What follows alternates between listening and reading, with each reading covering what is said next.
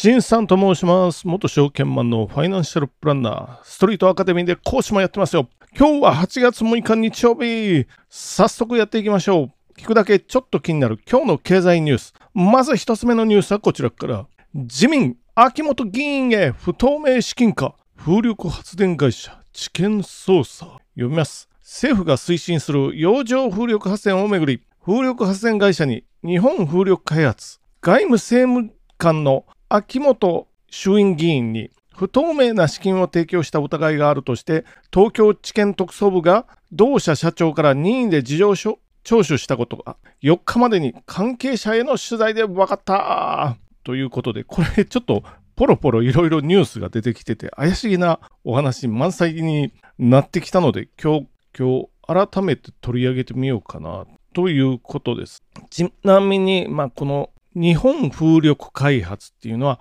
1999年に設立。風力発電の開発や売電事業を展開し、これまでの国内外で293機、合わせて570メガワット以上の風力発電を開発ということで、これが秋元議員かなまあ不透明なお金がいってるということですよ。というのも、2021年、2年、このあたりかな、特区でね、風力のクリーンエネルギーの会社、これが商社系を中心に選定されてたんですけど、ひっくり返ってるわけですよ。何かというと、この日本風力開発から政治資金が秋元議員のところに行ってるんじゃないの。まあ、行くのはいいですけど、行った結果、入札に関するルールが変わったんじゃないのっていう、そういう疑惑なわけですよね。22年2月か、予算委員会での公募、公募ですよ、特区の公募、今後の公募については評価の仕方を見直していただきたいなどと質問していた。お金もらって質問して、で、結果ちょっとルールが変わったとなると、これ大問題じゃないですか。っていうお話。さらにさらにいろんなお話が出てきますよ。例えば3000万の政治資金がいったとなってますけれども、マネーロンダリングに競走馬が使われてるんじゃないのという。まあ、3000万のうち、まあ、いくらかっていう、実際の馬の値段がいくらかわからないわけですから、もう一回言いますけど、この3000万は秋元議員と日本風力開発っていう会社ですよね。ひっくり返してもらった。本当は商社系の会社が決まってたと。公募で決まってたっていうところですけれども、それがひっくり返ったというお話ですよ。まあ、3000万は馬主組合の馬の購入代とか餌代とか厩舎代として、まあ分かりにくいけど、なんかそういうお話になってるようです。まあこのお話ね、まだまだ分かりにくいことがいっぱいあるんですけど、ひょっとしたら大型の収賄とか、そちら疑獄の方に発展しそうかなっていうことで、とりあえずは取り上げてみました。いろんなことを考える人がいるなと思いながらも次のニュースに行ってみましょう。次のニュースは日経新聞から復活クルーズ船市場拡大世界は大レジャー時代読みます。クルーズ船ツアーが世界で活況だ。新型コロナウイルス化の落ち込みから急回復し、主な顧客層である高齢者の増加という追い風も吹く。クルーズ船運航各社が新造船を急ぎ、異業種からの新規参入も相次いでいる。サービス内容の多様化で家族連れや若い世代の関心も高まっており、世界的な市場拡大が見込まれているということで、本格再開。夏はもう満杯ということですよね。クルーズ船って言ってもいろいろありまして、もう世界一周するような、もう100日以上をかけてっていうものから、まあ日本国内のあの花火に向けたショートのクルーズ船っていうのもありますよ。まあ、花火の他にも阿波踊りクルーズ。これが商船三井かな。で、日本郵船、鳥羽熊野大花火クルーズ、伊東花火クルーズ、予約好調ということですよね。あ日本郵船ですよね。まあこれはさっき言った100日間世界一周、まあ、予約ほぼ満員ということですね。18年以来。まあなのでコロナ前、6年ぶりの実施ということですよね。で、コロナ前に比べて2000、まあ前から比べると倍増ぐらい。まあまだわからないですけどね、23年なんで倍増近いんじゃないかとも言われてますよ。さらにさらにですよ、国内で新造船って、まあ、新しく作った船やりますよっていうことで、商船三井3隻投入ですよ。日本郵船も心臓線投入してきます。これ背景にあるのは、コロナからの回復であのコンテナ船、今度あの荷物の方、これがめちゃくちゃ好調になってきて、日本郵船で2期連続利益1兆円ということです。ここれはコンテナ需要ですよ。利益がむちゃくちゃ上がってきてるということですよね。で、もう一つはこのコンテナばっかりに頼ってたらダメよねっていう。まあ、ちょっと一つ目と関連しますけど、そういう理由でクルーズ船を作って、で、日本は中高年層が分厚いですよっていうことで、これ数百億でできるみたいなんで、数百億って言ったらすごいお金ですけど、できて、まあ1兆円利益が上がってるんでね、まあ、とりあえず数百億で、とりあえずっていうかまあ、作ってみてっていうことですね。羨ましい限りであります。ちょっとゆっくりね、船でも乗って、で、なんかショーでも見て、食事とお酒を、まあ、いただいてっていうような感じで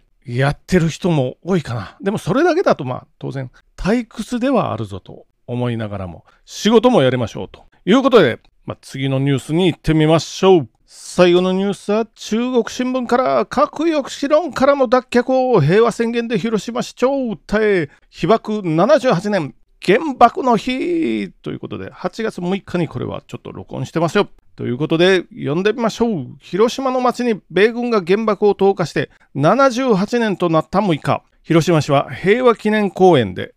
原爆死没者慰霊式平和記念式営んだ松井市長は平和宣言で各国の犠牲者に対し核による威嚇を直ちに停止し信頼関係に基づく安全保障体制の構築へ一歩をと強く求めたということで、まあ、8月6日にね78年前の昭和20年ですよね。原爆広島に初めて、まあ、世界で初めて核が使われた実戦でそういう日ですよ核兵器ね。これから78年経って、まあ、今記念式典で広島市長がいろいろ読み上げて、まあ、ロシアによるウクライナ侵攻などを踏まえ、非暴力不服従を掲げたインドのマハトマ・ガンジーの非暴力は人間に与えられた最大の武器との言葉を引用、あらゆる暴力を否定する平和文化を世界に根付かせる取り組みも促すということで、ちょっとこの記事がいろんなところをかいつまんでるので、これだけだと意味が分かりにくいかな。ということですね。で原爆投下時刻の8時15分、遺族代表が平和の鐘をついて全員で黙祷ということで、まあ、これちょっと意味がわからないのは核抑止力がなくなったっていうか、まあそういうことを市長が言ってるようですけれど、これウクライナのことを捉えて言ってるみたいなんですけれど、ウクライナは核兵器をまあ廃止というか渡してしまったわけですよね。核兵器持ってないわけですよ、今。それで核恫喝というか、その前に侵略ですけどね、ロシアからの侵略にあってるわ。これ核があったら、おそらく侵略を受けてないですよ。できない。なかなかできないですよ。っていう、そういう問題も一つ。あと、まあ、広島はね、この中国新聞がこの記事を書いてますけど、まあ、やっぱりいろいろ当然15万人亡くなってんのかな、核攻撃を受けて。中国新聞とか広島となると、まあ、具体的には広島二中のお話ですよね。二中の中学1年生が、あの、今、この平和記念公園っていうところ、あれ、中州状態になってんのかな川に挟まれたような島状態になってるとこ。そこが爆心地ですよ。原爆ドームもそこにある。で、平和記念公園も当然そこにある。っていうことで、爆心地から500メーターぐらいの、そこで作業してたんですよ。中学校1年生が。8月6日の日にですよ。朝8時ですよ。これは何の作業をしてたかっていうと、町のちょっと建物の疎開というかね、あの、爆撃を受けてなかったんで、空襲を受けてなかったんで、ちょっと建物を、大事なものを疎開させるっていうような、それをやってたわけですよ。男の人たちはもう戦争に取られてたとか、他の仕事でも取られてたんで、中学校1年生ですからね。まあ、子供ですよね、中学校1年生。でもまあそこで作業してた時にあれ8時15分黙祷の鐘を鳴らしてさっき言いましたけれどもその時に爆弾を落とされたわけですよそそこにこう整列して中学1年生がですよこれから作業に取り掛かろうかという時に落とされてまあ345人教員8名全滅ですよこれの記事が中国新聞の特集で載ってますよ例えばじゃあ今ネットで見れるので読み上げてみましょうか。まあ、名前も載ってますよね。大体のその人の住所ですよね。何村とかね。不明。8月7日。まあ、遺骨はどうなったかわからないとか載ってるわけですよね。これは今見てるのは1年2学級とか、まあ1年2組っていう意味かな。ななんとか村で出身小学校。8月6日、父母が別れて捜索して7日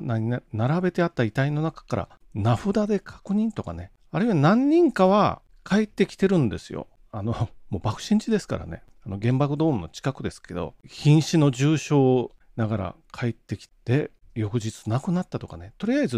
6日後までに全員死亡ですから。教員、引率教員も全員当然死亡ですからね。あのすぐ近くですからね。半分は遺体も見つかってない。で、一部だけ家に、なんかさっきも言いました、瀕死の重傷で帰ってきたと。で、誰一人助かってない。こういうお話いっぱいあるので、これは我々は何ちゅうことしてくるんだ、アメリカね。子供たちの頭上に。警告もなしに核兵器使ってる、3日後には別の形の核兵器も使ってる。これはウラン型ですよね。ウラン型の原子力爆弾。8月9日、長崎はプルトニウム型の原子力爆弾を使ったと。なんていうことをする。まあ、憤りながらです。じゃあ、日本はこれからどうする？多分、この広島市長とかが言ってるようなことやっても、まあ、おそらくそんなにうまくいかない。多分というか、まあ、多分でしか言えないんですけれども、これは我々もね、核を保有して、で、3発目の核爆弾だけは絶対阻止するぞと。やるのも、議論ぐらいはしたらいいでしょう。っていうふうに思いながらも、この8月6日、この